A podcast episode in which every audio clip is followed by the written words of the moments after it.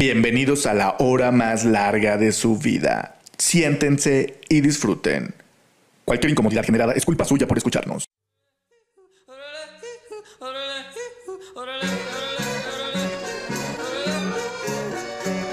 Overgun, punzando en tu frecuencia. Comenzamos.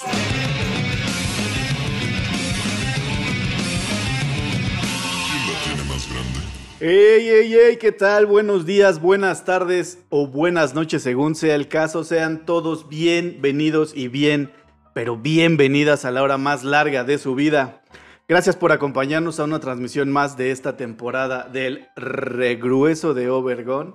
Incomodándoles como siempre desde la comodidad de nuestros hogares, los saludamos Julio Castillo, Oscar Admin, Saúl Rodríguez y el que en este momento les habla Israel Tiscareño. ¿Cómo están, carnalitos? Yupi Yupi, bien.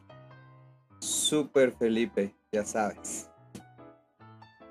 Felipe con tenis. Como DVD. Como DVD. ¿Como DVD o como Blu-ray? Bien. No, como DVD. Blu-ray es para los chavos. Eso. Pues los saluda su amigo Oscar Admin, también por acá, disfrutando de la vida, gozándola a todo dar, a toda madre que. ¿Qué onda, qué onda amigos? Yo soy Saúl Rodríguez en cabina y como cada semana los saludo, esto es Overgone. El tema máster. Vamos a hablar del cine. Y empezamos. La investigación de Jules. Que resulta que en 1900. Mil pendejo, 1900. 1895. En México fue traído desde Estados Unidos el primer kinetoscopio inventado por Edison. ¿vale? Y por iniciativa de un francés llamado Gabriel Bairé, se abrió la primera sala de proyecciones cinematográficas. Y pues resulta que obviamente en esos tiempos, pues la historia de la peli pues valía un culo, ¿no? Lo que, lo, que hacían era la banda, pues era ponerle imágenes movedizas y con eso se armaba. Y, y el claro ejemplo pues eran los títulos. Tenemos Riña de hombres en el Zócalo y Rurales a Galope. Ese tipo de películas eran las que se movían.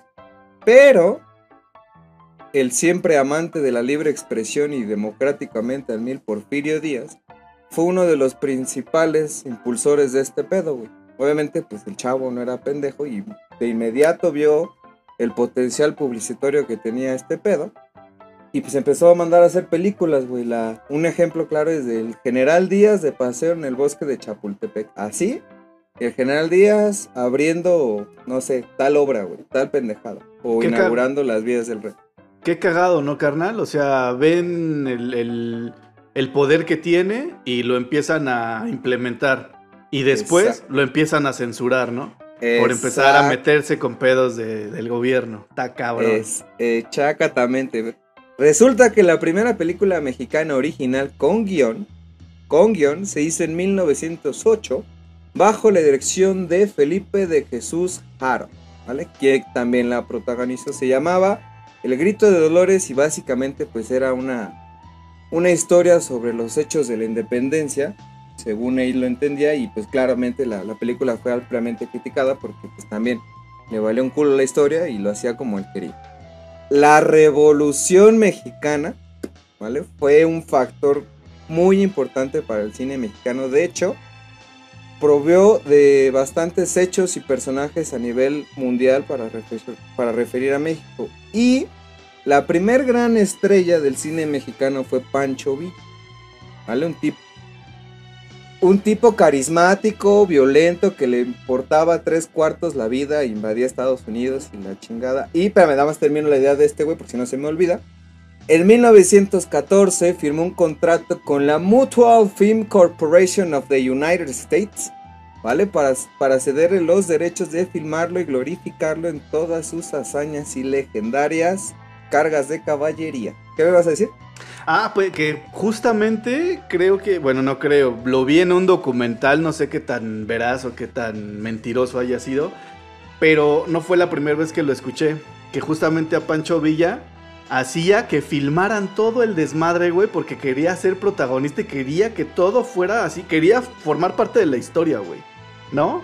O sea, Está cabrón, así, vamos a chingarnos esos güeyes, pero ¿ya están listas las cámaras? ¿No? Sí, no, Sí, sí, sea, sí, güey. No ¿no? mames, No, a ver, a ver, nivel la iluminación, la iluminación, ¿qué pedo, güey? Sí. Oye, salió así, debemos de salir todos en tiempo, carajo. ¿no? A ver, otra A ver, vez, luces, otra cámaras. Toda ¿Qué la a carga? Claqueta, toda la carga de caballería para atrás. Y todos A uno, ver, dos, cuéntanos, una, dos. Ajá, ¿sí? No, güey, lo hiciste fuera de tiempo, estás pendejo, Ojo. corte. A ver, quítame al muerto de ahí, ponme otro extra. Eh, Me Señor tropecé Pancho con ese Villa, ya- pendejo, güey. Me vi mal, me vi mal. Ahora salimos a la batalla en una semana en lo que se me compone esta cicatriz que me quedó. sí. Señor Pancho Villa, ya no podemos repetir esa escena, ya está muerto. Sí, No, a huevo. Y no lo dudo, ¿eh? No lo dudo. Búscame otro enemigo, tráete a Venustiano Sí. Carranza. Ah, perdón. Venustiano Vamos a Carranza, no. declararle la guerra a Francia. Ay. No Ah, mames, güey. Ganas no le faltaban, ¿no? ¿Eh? ¿Eh? No, no nos metamos no, no, en no, no, no, no, no, bro. No, no, no, no, no, no, Son, son cuates, están juntos en el mismo monumento. Qué Sí. Sí, viva el PRI, viva el PRI. Digo, ah, no, todavía no. No, no, no, todavía no, Ahí va, todavía, no. no, ahí vamos, Todavía ahí no vamos. Ya No, merito, ya merito, ya merito. De hecho, fue gracias a la, a la Segunda Guerra Mundial que entramos al periodo que todo mundo conoce, que es la era dorada del cine mexicano, que, que abarca más o menos de- desde 1931 a 1956, más o menos. Y pues de aquí ya todos sabemos bien qué pedo, ¿no? Con grandes estrellas, Pedro Infante, Ay, ay, ay, ay, ay, corazón. María Félix, Ignacio, Ignacio. Siempre digo Ignacio, güey, no sé por qué. Ignacio López Tarso, güey. Es que- es que hay confianza, hay confianza, Sí, hay el señor confianza. Ignacio. Pero Dios a mí mío. lo que, lo que me gustaría rescatar de, de esta, de esta época, porque la verdad, pues la mayoría de los mexicanos la conocemos, al menos 3, 4, 5 películas, es que el primer gran éxito del cine sonoro fue un melodrama basado en la novela de Federico Gamboa, que se llamaba Santa. ¿Ese era el tío Gamboín? No. Creo que era su primo, güey, pero... Ah, porque- ¿qué, güey? Sí, sí. Federico Eran es el que escribía, es el que escribía. No, y este güey, la película salió en 1931, ¿vale? Y tuvo gran éxito que se hicieron cinco versiones después. La última se llamó Latino Bar de Paul Leduc de 1990. El primer gran éxito de la comedia ranchera fue allá en el Grancho Grande. de ¿En el Grancho Grande? En el Grancho Otra, Grande. otra, otra aportación Otra para lo obergonario. vergonario. Claro, en el Grancho, el Grancho. Grande. Allá en el Grancho Grande, allá donde vivía. Abrió una grancherita. Qué alegre me decía, qué alegre me decía. Órale, pinche Grancho Grande. Y ahí pues ya saben, en lo básico que eran diálogos entrelazados con canciones, corrales, cantinas, palenques, bailes, fiestas. En los personajes pues ya saben, hombres fuertes, orgullosos, fieles. Mujeriegos pero fieles a la catedral grande porque ese era como que el pedo. Nunca dejaban a la mujer. ¿Vale? Frente a mujeres pues bellas, virtuosas, ancianos sabios, defensores, defensores de las tradiciones. Un mundo muy mítico, güey. Un mundo así como otro pedo obviamente con tramas superficiales, ¿vale? Que, que básicamente era entre malos entendidos, pues por aquello de los pedos sociales, nunca se metían como tal en historias macabrosas, siempre era base de que, ah, es que dijo tal, y pues de ahí se armaba toda la película. Pero la primera, digamos, de todo ese género de, de comedias rancheras fue allá en el Rancho Grande. Ah, no, el gran Grancho, güey. Grancho. En el Rancho Grande.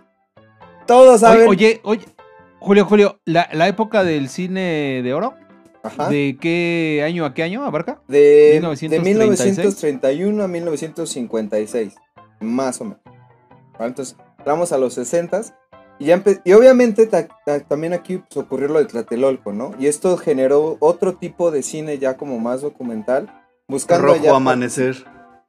Justo de eso iba a decir que es una película súper densa, es de 1990, pero habla de esa, de esa historia. De hecho, también Les vean traigo unos Canoa, datitos de esa película. No mames. ¿vale? Vean Por esa Canoa película de, mataron... Felipe Casals, de Felipe Casals de Un 1965. discurso, un discurso que generó polémica y generó muertes, güey, po- porque reveló a muchos jóvenes, ¿no? Exactamente, pues. Bueno, los 60 a nivel mundial, pues fuera rebelión, era pues despertar. En México yo tengo mis dudas, para mí fue orquestado de otra manera desde el poder. Por si no la han visto, vean la serie de Amazon Prime Amazon. de El extraño enemigo, se Eh, llama. algo oculto, ándale. El extraño enemigo. Ah, la voy a ver. Buenísima No la he visto, ¿eh? No la he visto. Papi, Sí, es que, es que te dan como otra cara de lo que te han contado, ¿no? o sea, de lo- la otra cara de Ahorita vengo y la voy a ver. Perdón. Ándale, Sí. ándale. sí, dudes, no, güey, sí. yo me la chingué en un día porque está buenísima. No mames. Sí, güey, no, pues es que yo me- con esos temas. Oye, papi, yo está me bien engancho. buena, güey, ¿no? Sí, yo- ya, ya, ya la vi. Ya, fue- No, ya fue y regresó fíjate- Tisca de cuadro. Fí- ¿Cómo- Fíjate cómo que se aunque llama? digas que en México quién sabe El cómo extra- estuvo un extraño onda, enemigo. Pero, pero la neta es que esa época, güey, Güey. ah, güey, esa estuvo chidísima en todos sentidos, con sus altas y sus bajas, Obvio. pero de mucha transformación, ¿no? Bastante. Estuvo, estuvo, estuvo chido, mucha onda cultural también, güey. Fue un choque, un despertar. Este, de hecho, la serie, la- de verdad la serie es altamente recomendable, patro- patrocinado, pendejo. Protagonizada. Hoy traigo la lengua trabada hasta el Sí, culo. güey. Siempre, güey, la tenemos así. Tumbaburro, traes el Protagonizada por el gran Daniel Jiménez Cacho, un actorazo. Oh, Qué maestrazo. cachote. de maestrazo. De ahí, pues, pues aprovechando un poco, un poco el liberalismo del gobierno de Luis Echeverría, empezaron a aparecer que los desnudos, se hablaba de droga, las películas originales con fin de la fiesta, ¿vale?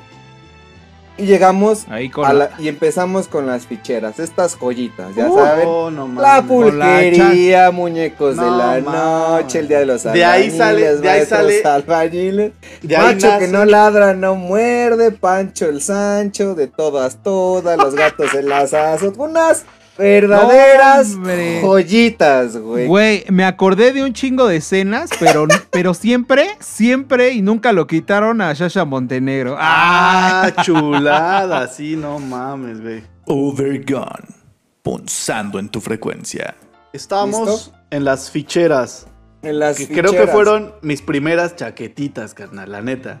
Yo me acuerdo que me escondía atrás, atrás del sillón para que cuando mi papá me mandaba a dormir, yo me quedaba ahí y veía así a todas las, las ficherillas, la- las vedettes que A también las estuvieron niñas. en algún momento de, de moda, güey. Digo, no eran chaquetillas, gustaba mi chavillo, pero mis primeros pensamientos así cochinotes. Cómo no. calentones. húmedos. Sí, claro.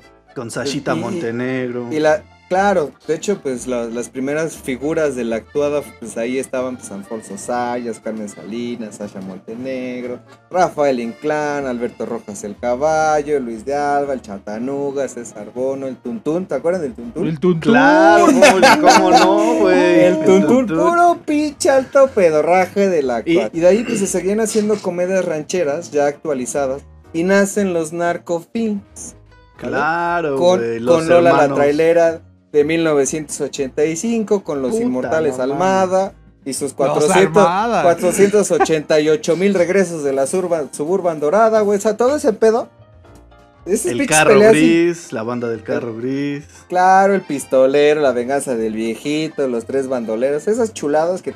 Pero digamos que la supervivencia del cine de calidad, que, que sí existió, pues fue muchas, mucho en parte por Luis Alcoriza, con obras como Los, Tiburoneros. Chéquenla, está como acá medio, medio sacada de pedo. Está la, la Máquina Nacional, es una, es una sátira de la sociedad mexicana de ese tiempo muy buena, pero México, México, rara, esa sí se la recomiendo. Está muy bordaz, está muy buena. Y pues ya por último, pues de los noventas para acá, pues ya vemos como que un intento de, dar mayor calidad en películas, ¿vale? Como ya la mencionada Rojo Amanecer, que está como, puede decirse que la producción es muy básica, pero la historia está bien densa. Con otra película como El Callejón de los Milagros, La Ley de Herodes, Todo el Poder, Profundo Carmesí. La Mujer de Benjamín, ¿vale? Esta película, neta, yo sí ya, ya tiene un rato que no la he vuelto a ver, pero está muy chida porque pues pone a la mujer ya como empoderada, güey, ya es como, le quitan ese dote de, de un complemento, sino una mujer capaz de definir su, pues su vida y su futuro y se aprovecha de su güey que es un tipo súper simple y bonachón. Y pues claro, también tenemos pues Ya por últimas fechas, pues el No Manches Frida, la culpa, ¿qué, qué, qué culpa tiene el niño? Y toda esta avalancha de, de comedias románticas. Y básicamente estos fueron 125 años de la historia del cine mexicano. Obviamente me faltaron un chingo de películas. Pero digamos que estas son como las fases reconocidas que tiene el cine mexicano. Overgone. Punzando en tu frecuencia. ¿Y ese quién es? No lo El ubico. santo, papi. ¡No mames! Rodolfo La primera Guzmán Huerta, el santo. Ay, ay, ay, ¿eh? Tisca Time. ¿Cómo es posible que puedas mantener el interés de una de un Ah, tema derivado La línea amarilla. en una pinche línea amarilla, güey, de carretera? Está buenísima, güey. Está bien buena la película, güey. Está muy, muy buena.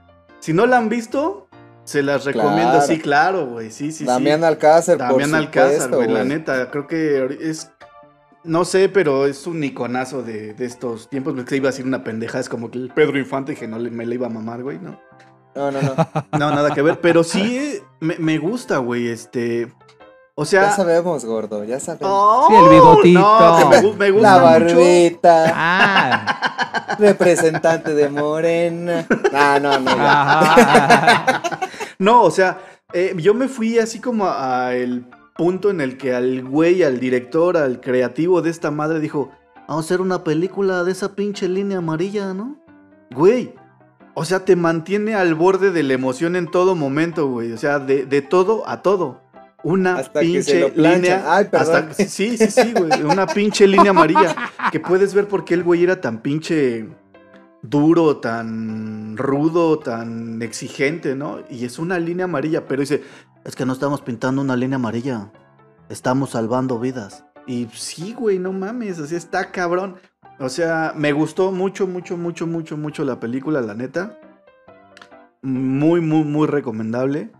Y finalmente también es... A mí me gustan mucho esas películas que retratan mucho como que nuestra historia, ¿no? Nuestro... Pues sí, güey, nuestro alrededor. todo nuestro vivir, ajá. nuestro andar. Nuestro sí, entorno, tipo Eso, amores gracias, perros, nuestro ¿no? entorno. Exactamente, güey, amores perros, güey. A mí me encantó cómo, cómo enlazan todas las historias. Por cierto, creo que tú me llevaste a los tacos de ahí, ¿verdad, Oscarín? Ah, Es una- es una historia que ahorita les voy a contar. güey, No mames. Neta, cada que veo amores perros, babeo así. Ay, es que Oscar me llevó unos tacos, no manches, que están bien buenos. Donde grabaron el choque, ¿no, güey? Bueno, Oye, nada que ver, pero soy dragón. ¿Eh? Oye, este, ¿podrías repetir el nombre de la película? La- de la que estás diciendo. La delgada línea, amarilla. Está muy buena. la Tópela. Está muy buena. muy, Está en buena. Netflix, de hecho. Ah, ok, sí. También está en YouTube, de hecho. La pueden ver. Digo, con más calidad yo creo que en Netflix, ¿no? Eh, hablando, hablando, hablando de esa madre de retratar nuestra idiosincrasia, nuestro estilo de vida, nuestra cultura. Mi película favorita por mucho, desde hace mucho tiempo, y la puedo ver y volver a ver y volver a ver, es la de Los Olvidados de Luis Buñuel. Eh, ¡Oh, la, la, Eh, chulada! Sí, se me hace, se me hace increíble cómo un güey, un español, pudo retratar un barrio pobre, güey, de... se- estaban en el centro, güey, de, de- de la ciudad y, y ver Gra- cómo grabaron. ¿Sabes dónde grabaron? En el puente de Nonualco, el que está ahí en Tlatelolco, la ciudad Exacto. perdida que estaba antes allá abajo. Exacto. Y en esa ciudad perdida no más hicieron ni deshicieron películas, ¿eh, güey? Sí, Eh, pero, pero fíjate que eso que dices de Luis Buñuel, él, él en una entrevista decía, es que la única manera de transmitir lo que está pasando es yendo al lugar, Claro. verlo, vivirlo. Es- sí, claro, güey. Es una película que se filmó en 21 días. La única ganancia que tuvo Luis Buñuel fueron 2 mil dólares. O sea, no ganó más. Originalmente se iba a llamar La Manzana Podrida. Eh, se estrenó creo que el 9 de diciembre de 1950. Y estuvo en cartelera solamente tres días. Porque incomodó a la prensa, incomodó a la clase alta. Sí, claro, güey. Entonces, entonces. Y obviamente, pues al gobierno. Por estar así como que haciendo ver mal a la patria, güey. Así como de qué pedo, ¿no? Inclusive el guionista, y creo que fue el, el creador de la canción de Amorcito Corazón, se llama Pedro Ultimalas, algo así. Es Pedro, un Pedro Ultimalas, algo así se llama. Amorcito Ah, corazón. Yo tengo. tengo ¿Por qué no me dijeron que teníamos a Pedro Infante de invitado? Sí, eh. Ay, qué hermoso cantas, papi. Ay, me repapaleoteó todo. Bueno, entonces este Pedro de Ultimalas renunció al ver el pues el desenlace, el, las ideas, el guion y cómo se estaba empezando a filmar todo esto. La maquillista renunció, entonces, pues, en fin, fue un- una incomodidad así en, en general. Y lo que argumentaban eso, era eso, ¿no? Que, que hacían ver mal a, a la patria. Hasta que llegó a Cannes, creo. En Cannes ya Es lo que te iba a tuvo decir. fuerza, ¿Qué tal el revés, güey? Exacto. ¿Qué tal el exacto. revés? Tuvo todo el poder y ya la, la recibieron bien y todo el pedo y se volvió prácticamente este pedo, ajá, un ícono, un ícono nacional. Ya es un clásico del cine un clásico, mexicano. exactamente. Y, y sí, lo, for- lo forzaron a hacer un, un final alternativo, ¿no? A, a Luis Buñuel. Y estaba súper emputado porque dijo que no, o sea, para nada, o sea, porque si es un final feliz y pues no, nada que ver. No sé si ya la vieron Saulito y, y Jules. Creo que una parte, pero no. Véanla. No, No, no no se las cuento, no se las cuento para no echárselos a perder, pero Lente es una película que no van a ver solamente. Sí, es un película, no la van a ver solamente una vez. Y se acuerdan del Sí, pinche no. Jaibo, ¿no? El pinche Jaibo, cabrón. ¿no? El Jaibo. Jaibo, ¿no? Sí, y, y cómo, cómo puede llegar a trascender tanto la falta de cariño de una madre. Eh, me acordé, mm, bueno, yo creo que te vas a acordar mucho de lo que nos decías de Kant, de cuando alguien, una persona, aunque sea un niño, puede saber cuando está haciendo algo bien o algo mal, ¿no? O sea que eso ya lo traes como que implícito, ¿no? Y qué tal, bueno, pues hablándoles también de esta chulada de película de Rojo Amanecer, que se iba a llamar Bengalas en el cielo o Tlatelolco Sangriento, del cual el difunto Eduardo Palomo, Héctor Bonilla, María Rojo, Demián y Bruno Bichir fueron como los Sí, principales, sí. ¿no? Los dos Y creo que- hermanos. Y creo que ahí fue donde empezaron ellos como que a brillar un poco más, ¿no? Claro. y, y Bruno. Claro. Este. Esa Una película, película. bien, bien darks, güey. Super darks, güey, sí. Pero, es- o sea, pero hasta sí- la historia. O sea, la historia Claro, de- detrás claro. de. La historia detrás ¿no? O de. ajá. No Sí. solo porque, bueno, a mí me encantó porque al final pues sí, sí tiene que ver con lo de Tlatelolco, pero la historia de la familia, güey, es como que, No mames. Madres, o sí sea, es está como- cabrón. Sí está cabrón.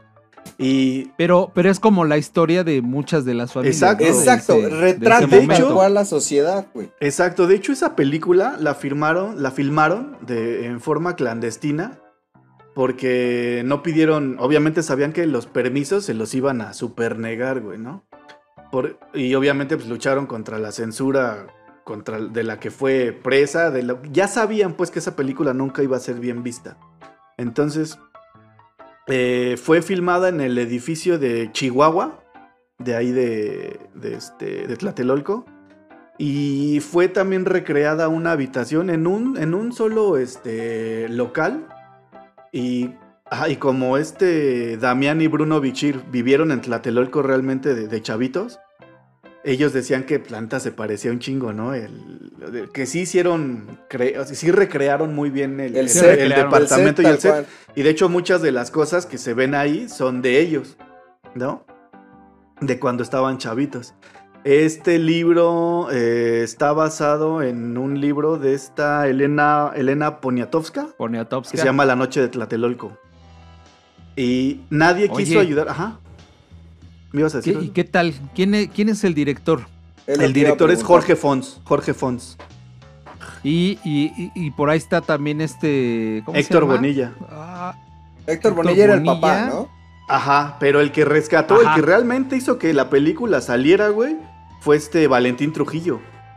Valentín, Valentín Trujillo. Trujillo. de hecho, él fue el que bautizó. Ese, ese Valentín Trujillo que te aventabas en las películas que estábamos platicando. hace Exacto, güey. Pero, pero, güey, eh, fue un ícono. Qué cagado, es un ¿no? Es ícono que de ese hecho- güey.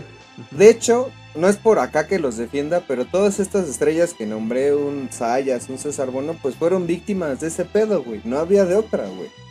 O sea, se rayaron porque se echaban pues, sus buenas vedettes.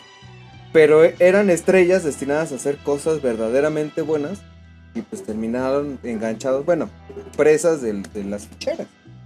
Pero cuando ves, cuando ves películas donde sale Valentín Trujillo, no te imaginas que haya intervenido en esta de Rojo Amanecer, ¿no? O sea, dices, ay, güey, pero qué chido, güey. Claro. O sea, qué chido. No, estuvo poca madre, güey, porque la neta, digo, nadie quería ayudar a la, a la filmación. De hecho, H- Héctor Bonilla decidió gastarse todo el dinero que había ganado, creo que de una telenovela. Creo que fueron 19 mil pesos de aquella época, pero le, alcanzaron para grabar, creo que nada más una semana de grabación, güey. Y aunque se grabó nada más en dos semanas, pues finalmente dices, pues, ¿cómo saco para lo que sigue, no?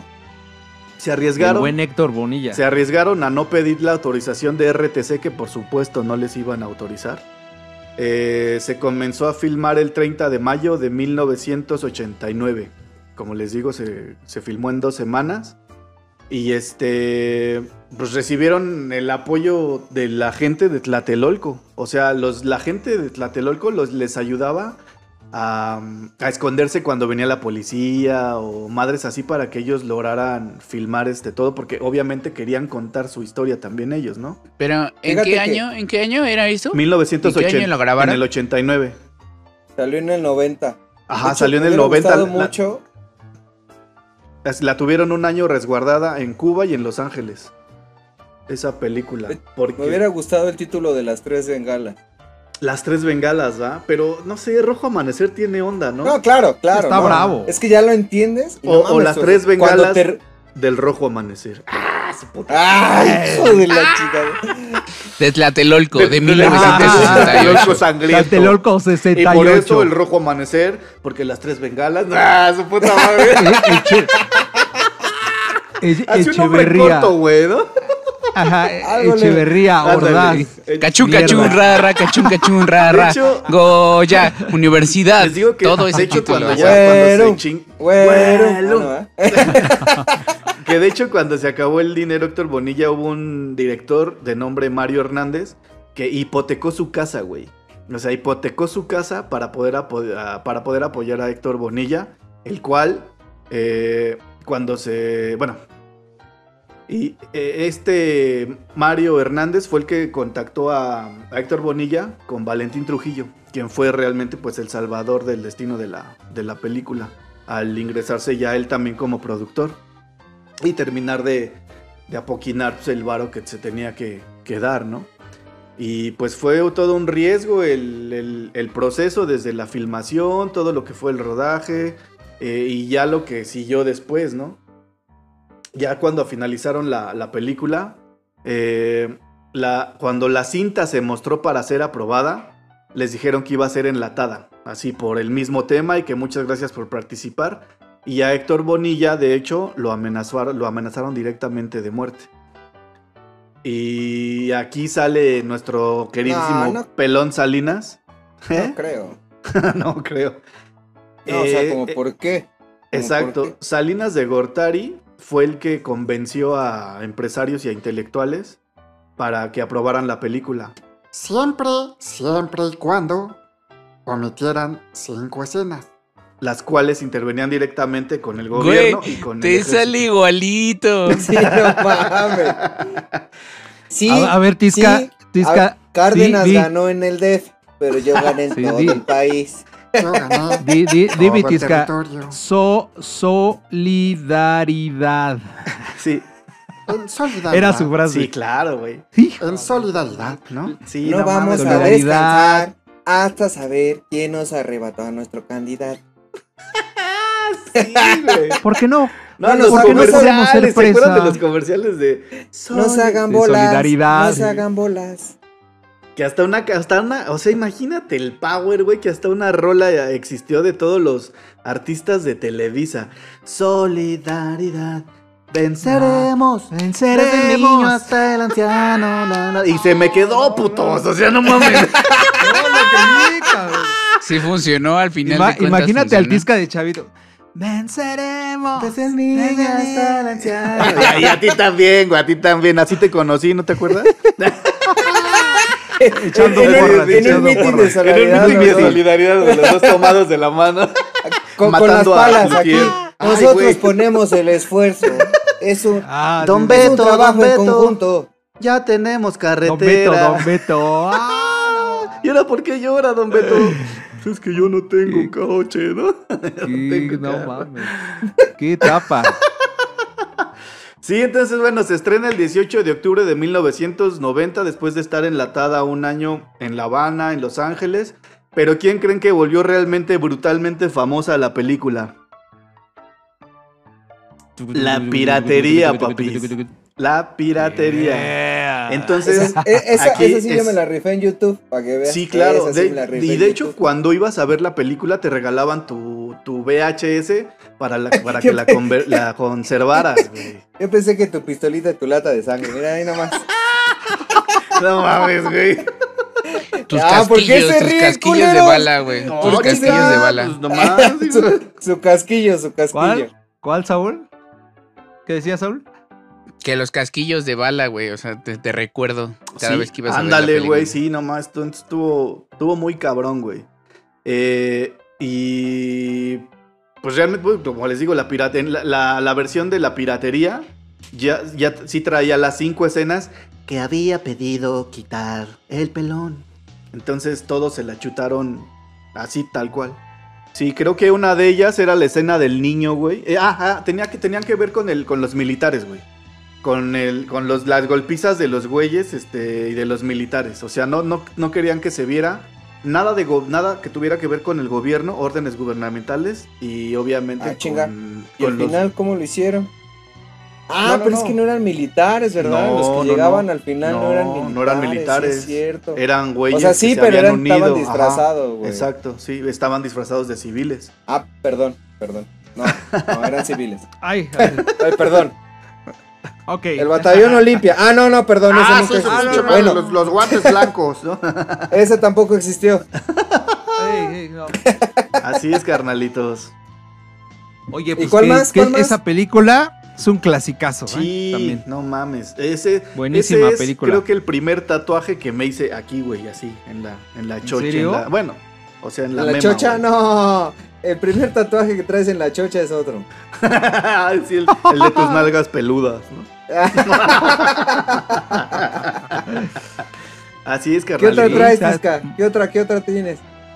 Pues así de traer, este, nada más de lo que puedo aportarles de lo que me acuerde, pero Ah. El hombre de papel de Ignacio no, López Tarso. no lo buenísima. No mames, está, está chingoncísima. I- Ignacio López Tarso es mudo.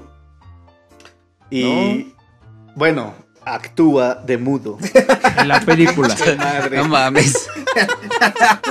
Pues es que no mames, te pones tú solito, güey. Ay, siempre, güey. Eso es para que aproveches. Es este, pues sí, es un tipo que es este recolector de, de- de papel y siempre va para que le paguen este su kilo y pues, de eso vive y vive en una ciudad perdida que según yo también es ahí en Tlatelolco, carnal. Y este, y así va juntando y se encuentra un billete para esos entonces de 10 mil pesos, güey. ¿Sabes lo que son 10 mil pesos de los años que, según yo, era como de los años 60, güey? Entonces todo el mundo, en cuanto ven que él se gana los 10, bueno, que se encuentra los 10 mil pesos, en cuanto los enseña, todo el mundo se le va sobres, güey, así pero cabrón. Entonces él empieza así como que a desconfiar, este, de hecho, pues ahí se ve como, como la gente empieza a cambiar cuando ven que él tiene, pues ese billetazo, ¿no? Y él lo que más ansía es tener una familia. eh, le, le atropellan a su perrito, a su perrita. Y él como que quiere encontrar amor así en otro lado. Se encuentra un niño, se lo quiere llevar. Un güey que siempre lo llevaba a trabajar, lo, lo recogía y lo iba a dejar a su casa. Le dice, no mames, estás pendejo, güey. Y este, entregan al niño, le agarra a tirria. Entonces se obsesiona como con querer tener un niño. Y al final este pues ve que no. Entonces ahí aparece el emblemático Titino, el Hola amigos, ¿cómo están? ¿no? Donde un un güey que pues, obviamente es, Titino. este merolico, ¿sí es merolico? No, ¿cómo se llaman los que los que Sí, ¿no? Titiritero, ¿no? No, el titiritero No. es el que los Ajá. Ah. eh, de Bueno, las uno de marionetas, esos muñecos. Los- El que le mete la mano para que hable. Ese, güey. Eh, llega ya desesperado este. Adán, se llama Adán. El, el- este Ignacio López Tarso en la película se llama Adán. Y después de ver que todo el mundo se lo quería chingar y que no le alcanzaba para tener un hijo, para adoptarlo y la chingada, este, él recuerda a la marioneta esta, al, titino, y como que hay, hay un vínculo ahí. Entonces el güey que tiene a la marioneta se lo vende porque él se lo quiere comprar y le dice, no, no está a la venta, pero como es alcohólico el, el don, en cuanto ve el billete dice, no, sí, ahí está, está a la venta, pero lo engaña, güey, le dice, él lo que quiere es que hable. Ah, pues no mames, está cabrón, güey, que hable, ¿no? Y lo engaña, le dice que, que nada más le dé chiste de cuerda. Polo Polo. no sé cuál Dale, dale, dale. El del perro, güey, que Ah, habla. chingada, no me lo sé. Ah, No, ya sé cuál es, sí, ya sé cuál es. Está sí, pues lo, lo engaña, güey. Lo engaña y le dice que no lo puede abrir hasta el otro día. Pues se lo abre al otro día y pues pura madre que, que iba a hablar el cabrón. Termina emputado, güey, lo avienta a la chingada y pues ya empieza él como que a hacer otro, otro intento por seguir viviendo, ¿no? Y ahora sí tratar de invitar a, la- a una morrita que le gusta para que tengan su familia y la chingada, pero... Sí, di un pinche resumen bien pendejo, pero está muy buena, la neta. Está muy, muy buena. Si buscan una reseña, busquen al Tisca, huevo que sí. Entonces sí, empieza y termina, ¿no? Así, sin desarrollo. Así es. En la voz de Oscar. Pero sí, como siempre, historias que compartir y algunas, sobre todo recomendaciones Va, de va, películas. vas, vas. Va, va, va. Date. Yo la verdad, como así como el rock mexicano, soy muy fan también del cine mexicano con sus trastabilladas enormes. Pero la verdad he de confesar que sí me ha aventado algunas de esas de ficheras, algunas del Santo, Pasito Eh, tun tun, pasito tun de, tun. la, de las románticas del cine de oro. Soy fan de la mayoría de las películas de Cantinflas, eso sí. Ah, Sobre todo cuando está en blanco y negro. Sobre todo Yo la del soy- Ah, entonces déjalo güey. quito porque lo puse aquí a colores, espérame. Ah, no, él está en blanco y negro. De hecho, yo les recomiendo mucho la del candidato. Por La si del no No candidato. mames, qué buena, güey, qué buena película, Buenísimo. ¿sabes? Esa ¿Sabes escena, esa me- escena que se putea al güey en la, en la, en la, en la estética, en la peluquería. ¡Órale, hijo de su puta buena, ¡No se mueva, pendejo! Buenísima. Sí, no Yo, mames, güey, de, de la que soy buenísima. fan, de la que soy más fan, es del bombero atómico. Ah, Véanla, esa está y la del circo, pero más la del bombero atómico, puta, güey, pero no, fíjate esa que sí. esa, esa a mí me, me conflictó porque terminó siendo policía otra vez, el 777. Sí, el Entonces dije, 777. Como que... meh. Eh, es, es una trilogía, güey. Sí. Eh, No, Son ese fin. Pero bueno, soy, soy muy fan de, de las películas de Cantinflas. ¿Qué pasó, Tisca? ¿Sabes qué me gusta ¿Qué mucho pasó? de Cantinflas? ¿Qué pasó? ¿Qué pasó?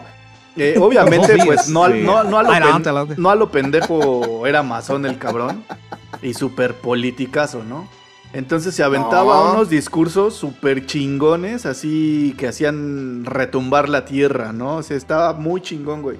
Así entre chiste y, Y- chingadazo, güey. No mames. Sí. Esta- esa, esa película que dice Julio, sobre todo la del candidato, bueno, y en muchas, ¿no? Pero esa, pero ahí empezaba, güey.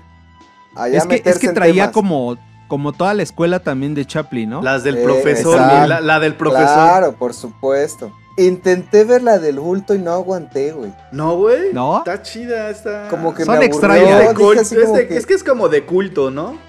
Eso, eso me encanta, sí, sí. güey. Si algo está que no entiendes es Sí, culto. sí, a sí, la sí, verga, sí, a huevo, sí, sí, sí, sí, O sea, sí. Ya, o sea, pa' si no no lo meternos entiendes, esto es de güey, culto, Es de pendejo. culto, güey. Es de culto, güey. ¿A No qué? metas rápido y furioso, pendejo. No mames. Pero hay una que les quiero recomendar, no sé si ya la hayan visto, se llama Viento Negro. Ah, claro. Esa-. De la construcción de unas de- vías de un tren. Exactamente, en Sonora. Pinche spoiler con patas, cabrón. Véala, No, güey, véala. véala, Julio, véala. no sé si ya la viste, Está Saulito. buenísima, güey. Se ¿El la negro? recomiendo. Viento Negro. Viento Negro. La, es, la protagoniza ahí David Reynoso Sí, claro. y Roberto Cobo, que es el mismo El- de ajá, Los Olvidados. el Jaibo, el Jaibo. El Jaibo. Ajá. Entonces, la- es, es la historia, como bien dice Tisca, es, eh, se desarrolla en la construcción de las vías en el desierto de Sonora. No, no, la, no la voy a contar toda, es muy breve para que la vean. Im- imagínense todo lo que pasa en el desierto mientras están construyendo. Ya sabrán, ¿no? Es toda una travesía y de hecho está basada en hechos de la vida real. Ahora que lo mencionas, puedo, creo, intuir de dónde pudo haber sido la este, inspiración para la de la, la delgada línea amarilla. Sí, es lo que yo iba a decir, ¿no? Sí. Como que parece que es el mismo guion. Sí, claro. Por ahí. Así que la misma línea, ¿no? Ajá, la misma línea. Ah, O la misma vía, güey, como quieras. sin, sin Güey, o esfuerzo, ahí lo acomodo. Como la quieran ver. Sí, muy No, buena pero muy película, recomendable, sí, ¿eh? Sí, sí, buena. Muy, muy recomendable. Viento Negro. Otra buenísima que creo que te puede gustar, Julio, si es que no la has visto, se llama Canoa. Es del 75. Es una historia de... ¿Ya la viste, Julio? Sí, también la mencioné que la tenían que ver, que retrataba la. Sí, pero esa canoa también está de culto. A mí me late mucho. E- Esa película también le enfrascaron un buen rato, justo por los temas políticos, ¿no? Está inspirada en, el, en todo este movimiento que estaba en la ciudad del 68 y pues esta cuestión de la iglesia, el poder, El y demonio control. Se el control sobre el pueblo. de muchas formas. Está buenísima esa también, sí, sí, sí, sí. Y una que pues es de mis favoritas, mexicana, eh, Cronos, también conocida como la invención de Cronos. Y fíjate que esa nunca Es- la he visto, güey. Ni la había No escuchado. ¿De Nunca verdad? la he visto. Ve- No. Véanla, La véanla, está dirigida nada más y nada menos. Es del 93 y está dirigida y escrita por Guillermo del Toro. Es de sus primeras películas. Ese güey me Está- suena, güey, me suena. Ándale, ándale, ese güey como que acá me, me suena, me, Me suena, suena. eh, ¿Del toro dices? Me suena, güey. Ah, dale, ¿Qué algo hecho, güey. Me suena, me suena. Se chingó una vaca. Pues habla básicamente de, de la creación de, de un artefacto dorado en forma de escarabajo, el cual te, te brinda vida eterna. Entonces, ya sabrás, ¿no? Eh, eh, creo que la creación está ya por los 1500 y tantos, algo así, y se va pasando de, de- por el tiempo. El, el artefacto lo van tomando personajes pero, pero se obsesionan tanto por la vida eterna que terminan en, en problemas, pues, bastante graves, ¿no? De la vida. Oye, pero ¿esa dónde la encuentro? En la. En YouTube, creo. Son- ese- lo que te iba a decir. Yo creo que está en YouTube porque no creo que esté en estas plataformas La comerciales. encuentras, de- la encuentras en la cineteca, güey. Sí, seguro. Bueno, seguramente, seguro. ¿no? Pero ahora, el artefacto eh, lo diseñó José Force, el, el vocal de la sí, cuca. sí, ya, huevo. Ya, sí, sí, sí, ya sé qué película es. porque son muy compas. En, en aquel tiempo, de los 80s, 90s, pues hay- había mucha hermandad entre los artistas en Guadalajara. Bueno, en todo México, pero mucho en Guadalajara. Y pues Guillermo muy cuate del José Force y José Force de un chingo de... Igual de Sí, artistas. Finalmente es pintor también el güey, ¿no? Esa es lo que te decía, es pintor, artista plástico y demás. Entonces se aventó el diseño del artefacto. Entonces vale la pena ver porque está, se conjuntan ahí como muchas este, actividades culturales. Ajá, muchos artistas que están ahí entrelazados. La, la- la película la, la protagoniza Claudio Brook, uno, bueno, uno de los varios. Mario Iván Martínez también.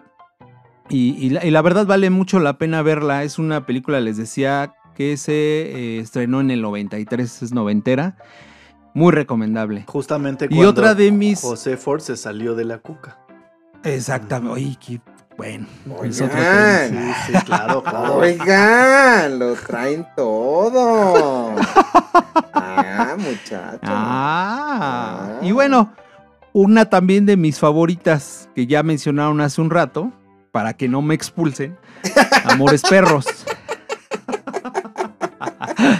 La película de Amores Perros, que representa una de, la- de las películas de la trilogía de Alejandro Iñárritu, eh, que es 21 Con- gramos, Babel y Amores Perros. ¿Cómo se llamaba el Las tres películas. Este. Ay.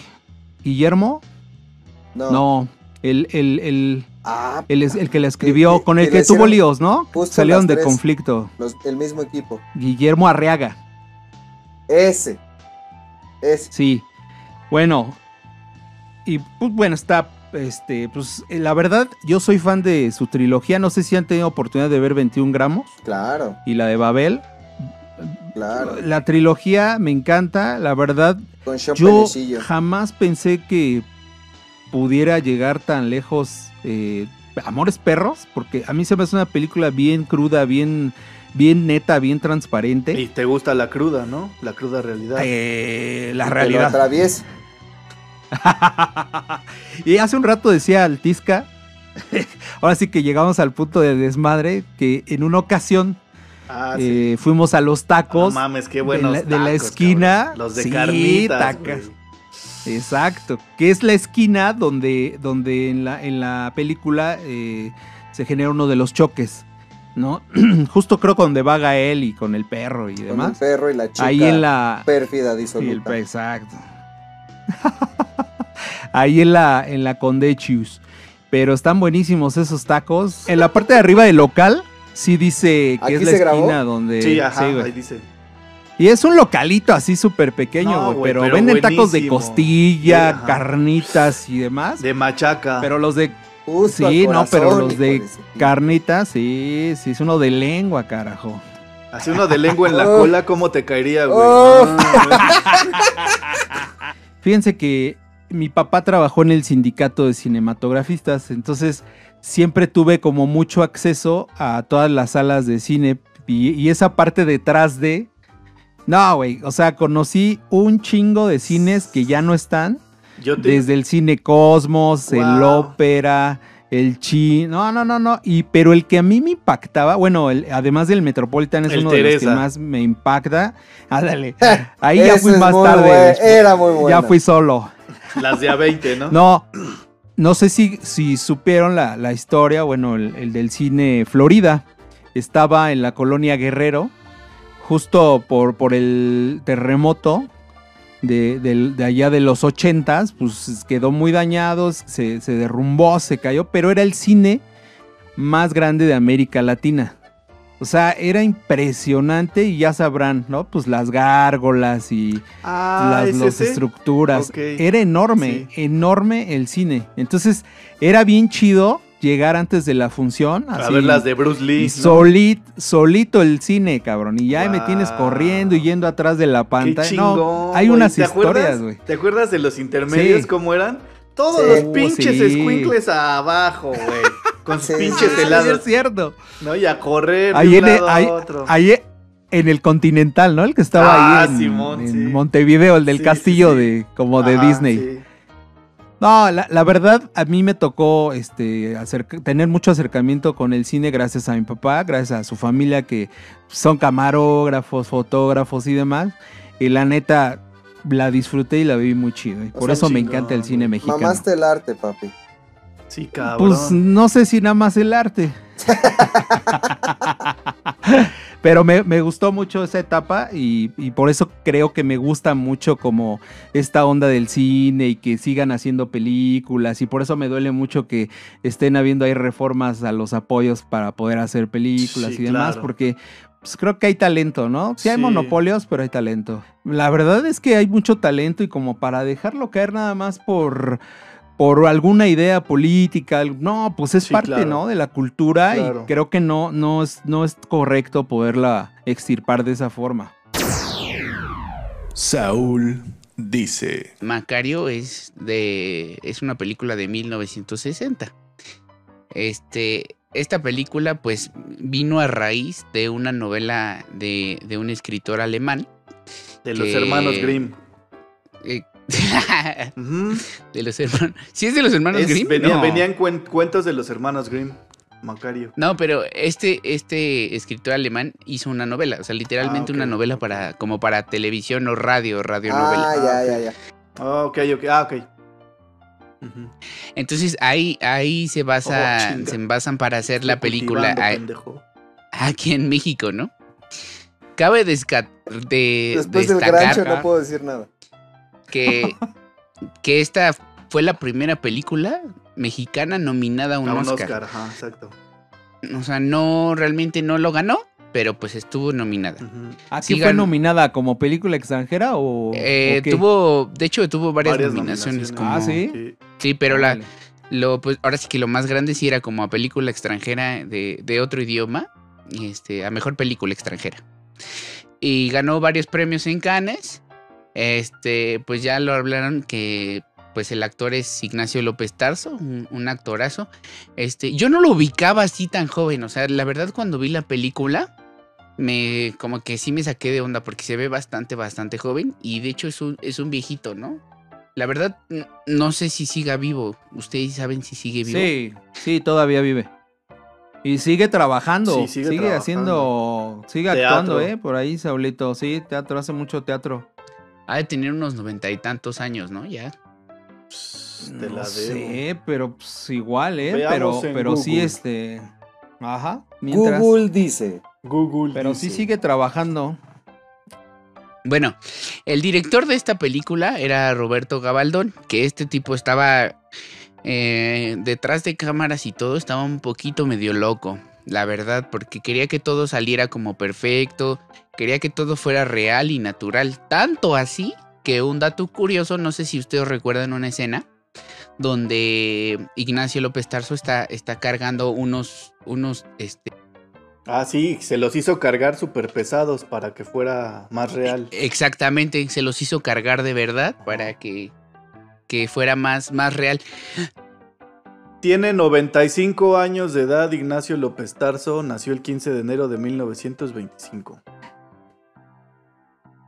Gracias, a, ese director, pues Ignacio López Tarso ganó varios premios a su actuación, o sea, porque esa película pues lo hizo ahora sí que ser un ídolo para, para su actuación y, y famoso. En resumen, la película se trata de un señor que se llama Macario. Este Macario es muy pobre, realmente es muy pobre, pero está muy acomplejado, muy acomplejado con su pobreza. Él lo único que quiere es comerse un pollito, comerse un guajolote, Ajá. pero él ver, solo... Ah, ok. Exactamente, lo- Guajolota. una guajolota de tamal. Ah, Con su, también. su atolito. También. su delicioso Con su atole de hecho del día, ¿no? Entonces imagínate, Chingado. imagínate al Macario pues con su esposa Chale, así como que otra vez Que por cierto, despertar. Por, por cierto, la que hizo de su esposa se suicidó. Se suicidó después de esa película. No, sí pasaron años, tres años ¿Sí? después se suicidó. Ah, Ujú. sí, cierto, sí, es cierto. Sí, sí, es cierto. En el estreno de otra película, cierto. Sí, sí, sí. Pero se suicidó. Bueno, entonces Macario tiene tantos complejos que él lo único que quiere y lo que piensa es en tragarse su pollo, ¿no? Y no invitarle Entonces, a nadie. Exactamente, y no invitarle a Qué nadie. cagado, ¿ah? Cada quien. Es que sí, cuando lo estás viendo, o sea, cuando estás viendo la película, así de, no mames, qué pedo, ¿no? Ajá. qué obsesión. Qué culero, ¿no? Entonces, su esposa le ayuda a robarse un guajolote, se lo cocina, etcétera, y se lo da. Macario, pues entre, entre su locura, corre, corre para comérselo y llega al bosque. En el bosque se le aparece lo que parece ser o lo que él cree que es el diablo, ¿no? Que en este caso, pues es una persona como un hacendado, muy bien vestido, etcétera, etcétera, y le dice que si le comparte su pollo, pues le va, le va a dar muchos regalos, incluso le promete el bosque. Y Macario le dice que no, lo rechaza. Después se va para otra parte del bosque y se le aparece otra persona, que en este caso, pues eh, él, él cree que es Dios. Pero muy decrépito, ¿no, güey? Pinche Dios Sí, muy sí, sí, jodido. un viejito. Sí. Y entonces, él como que piensa mucho en darle o no darle a Dios, pero porque está pensando si, si realmente Dios quiere o solamente es como su acción, lo que lo va, lo que va a ver Dios realmente. Tarda tanto que Dios se desaparece y se va, o sea, como que adiós, le da hueva a Macario, o sea, como que ya, güey, ya, adiós. Y entonces Macario se, se queda así pensando otra vez. Se va a otra parte, ya se va a comer el pollo y se le aparece el diablo. El diablo es, es una La- persona humilde. La muerte, ¿no? La muerte, ¿no? La muerte. Con el sombrero. Perdón, perdón. La muerte, que es como un indito. Que realmente es como un indito. También, también le promete muchas cosas y todo, pero Macario realmente aquí le tiene mucho miedo, porque dice, hijo de su pinche madre, es la muerte. Si no le doy, pues me va, a cargar la chingada, ¿no? Y entonces decide compartirle la mitad del pollo, porque él es muy inteligente y dice, mientras él se come la mitad, yo me como la otra mitad, a huevo. O sea, sí se puede se comen el pollo y la muerte pues le dice pues muchas gracias y todo, ahora te doy un agua que con el que vas a curar a las personas. Y también le dice, le da como el título de su amigo, ¿no? Ahora eres como mi amigo. Y entonces pinche Macario pues ya va al pueblo y pasa su vida y etcétera curando a la gente, pero pues le causa problemas todo ese desmadre. Sí, porque no podría curar a cualquier persona, ¿no? Exactamente, solamente a la que la muerte decidiera. Este, al final, pues se vuelve a encontrar con estos tres tipos.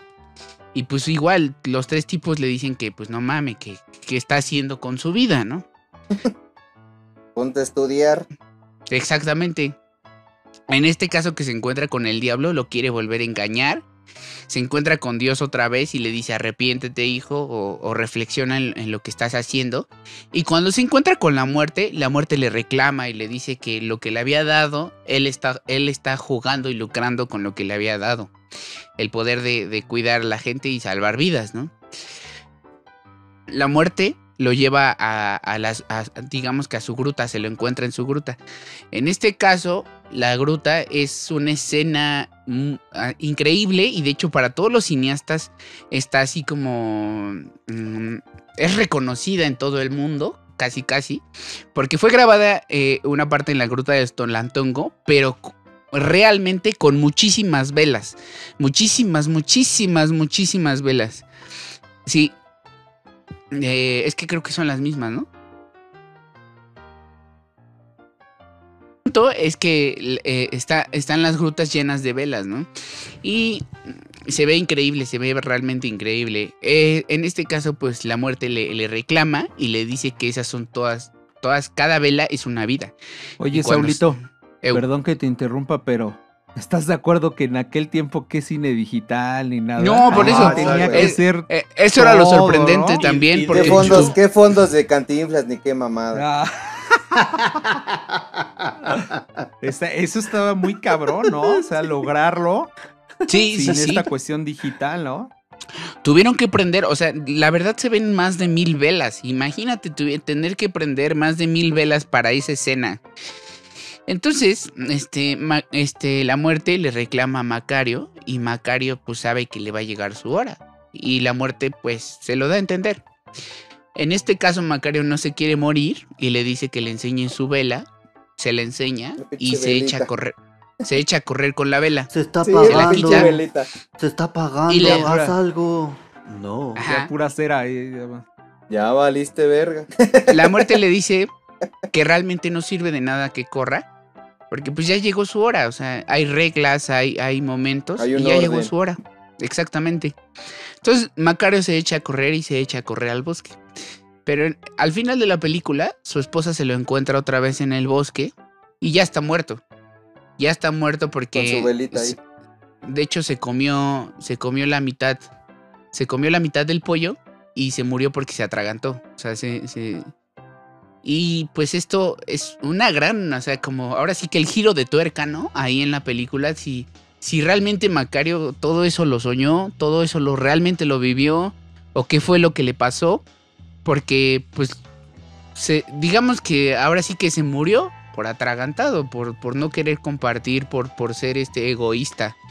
Y- analogía de la vida, ¿no? Sí. Está, está Exactamente. brutal, Está güey. bien Neta, esa película está cabroncísima. Y bueno, ese fue como un pequeño resumen, pero vean la película porque no solamente es eso, está lleno de muchas reflexiones sobre a quién ayudar, a quién ayudar, por qué ¿Por qué y ayudar ¿Por qué no? Ajá.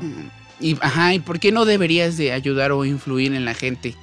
Y pues ya, eso es, es el pequeño resumen de Macario de 1960 y esperemos que, bueno, Para mí, la, la verdad es una obra de arte. Me encanta la película. claro. Me encantó la película.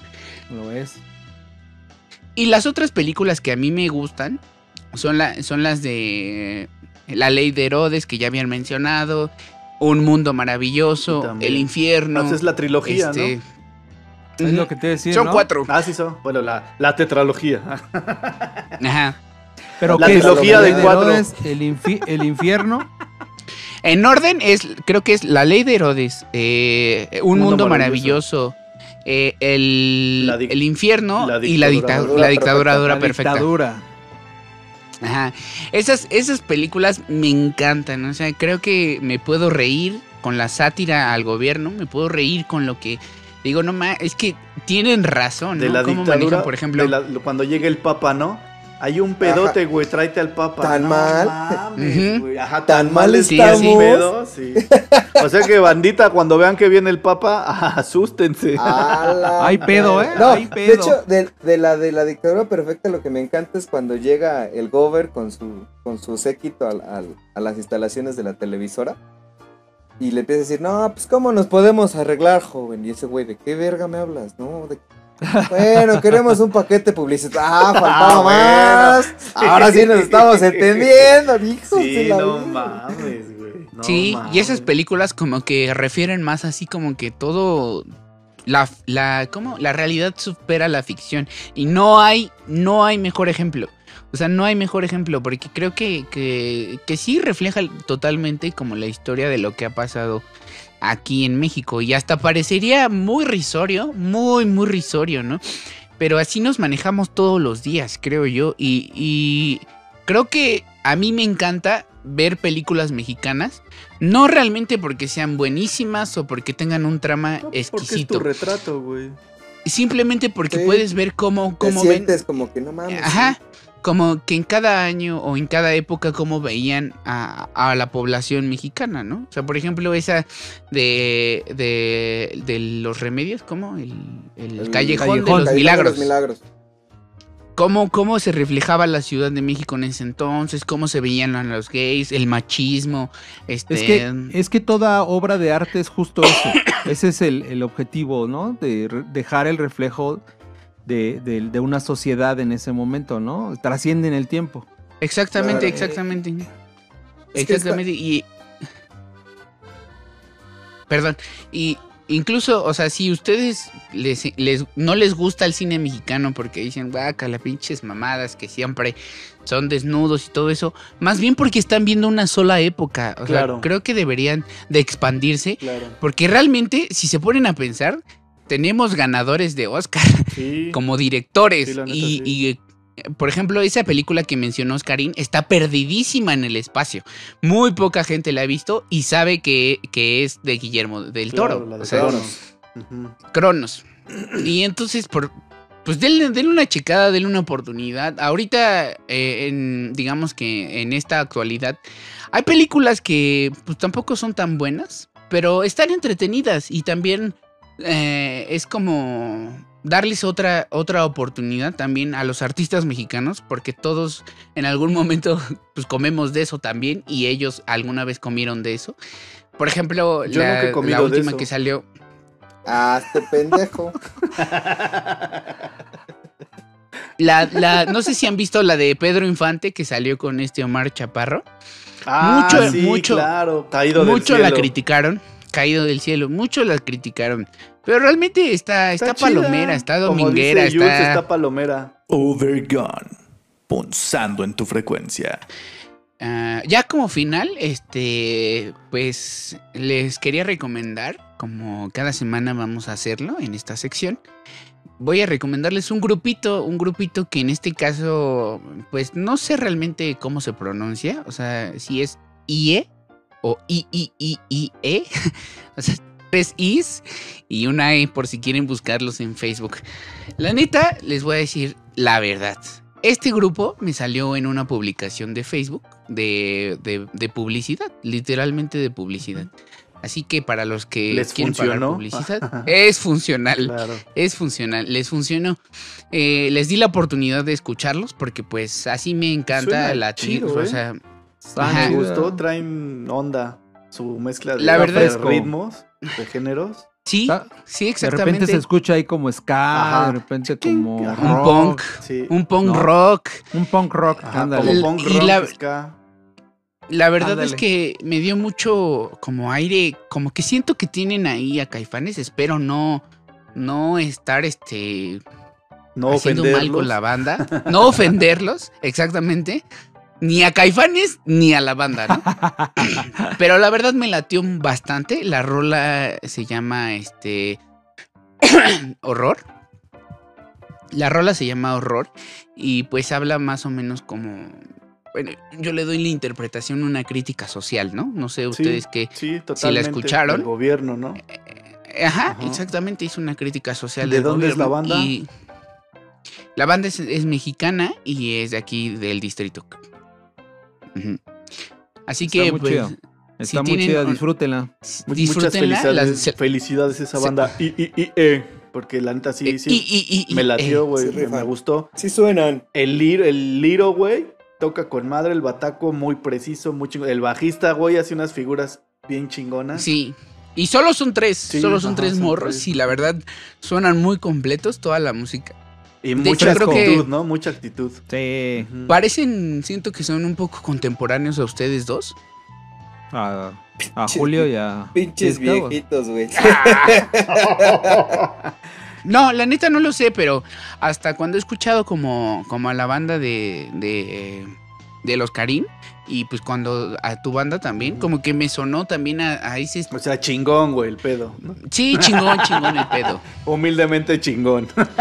Así, yo podría decir hasta como medio grunge, pero también combinan varios ritmos. Así que la verdad escúchenlos ahorita que se los dejemos al final de, de este programa.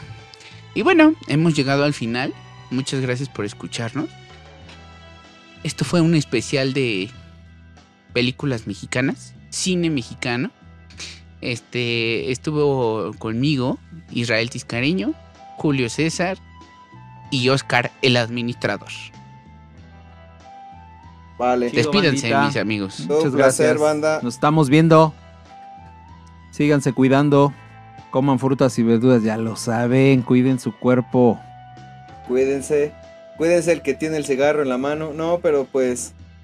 Obergones, vean las películas, son altamente recomendables. Vean Macario, vean Los Olvidados, vean Rojo Amanecer. Vean otra vez Macario, de verdad. De ese tipo de cine no es que nos queramos parar el culo, pero de verdad que cambia. Apoyen, apoyen al cine mexicano y sigan viendo nuestros estrenos. No lo olviden, ¿eh? Los domingos. Algo- Sobre todo vean Obergón. algo, algo importante que me gustaría hacer así como la acotación es que por más que les digan, no, es que esa película está bien culera, o sea, sea quien sea que se los diga, o sea, no dejen influenciarse por opiniones que no son suyas. A mí en lo personal me ha pasado con películas que realmente me dicen que son una basura, las veo y me gustan, o sea, recuerden que en gustos se rompen géneros, güey, hay gustos para todos. Y pues muchas gracias por escucharnos, por vernos y por seguirnos. Estamos creciendo y besos en la cochinita, chingada madre. Besotes. Recuerden seguirnos en todas nuestras redes sociales. No se lo olviden. Todas. Estamos ya, ya estamos en Spotify, eh, Facebook, Instagram, Cuando vayan en el Eh, tráfico, culos. eh, en Google Podcast. Este, cuando vayan en el tráfico, cuando se vayan, cuando estén Báñense cagando, cuando estén, cuando estén haciendo el amor, nosotros. Háganse una paja Una con la voz de Tisca al lo que están principio. escuchando Sí. Obergón, sí, a huevo. Ríanse mientras se Bye, vienen. bye. estreno el domingo. El domingo El estreno. domingo, el domingo, el domingo.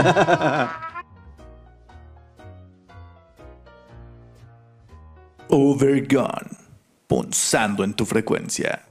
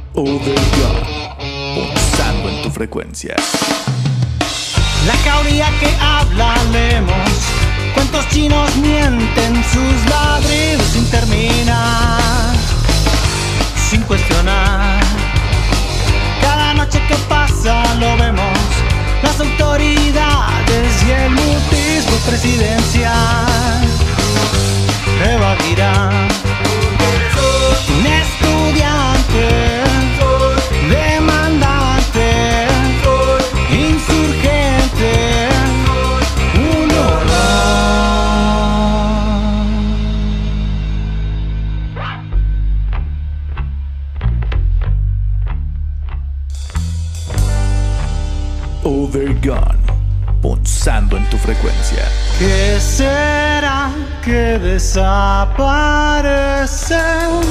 Será al que llaman Señor. ¿Qué será que los enloquece? Gobernanza de bala y cañón, pero no lo ve en televisión.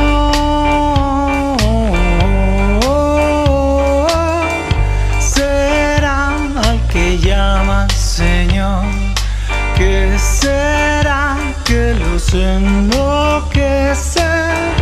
El poder de matar a un cabrón.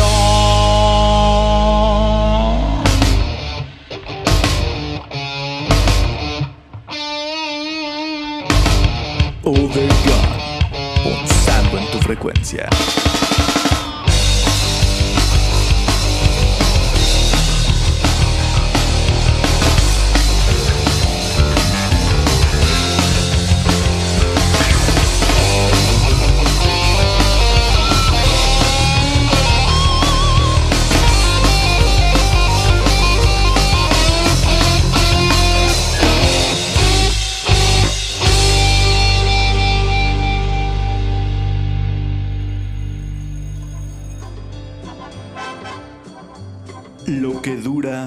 Dura.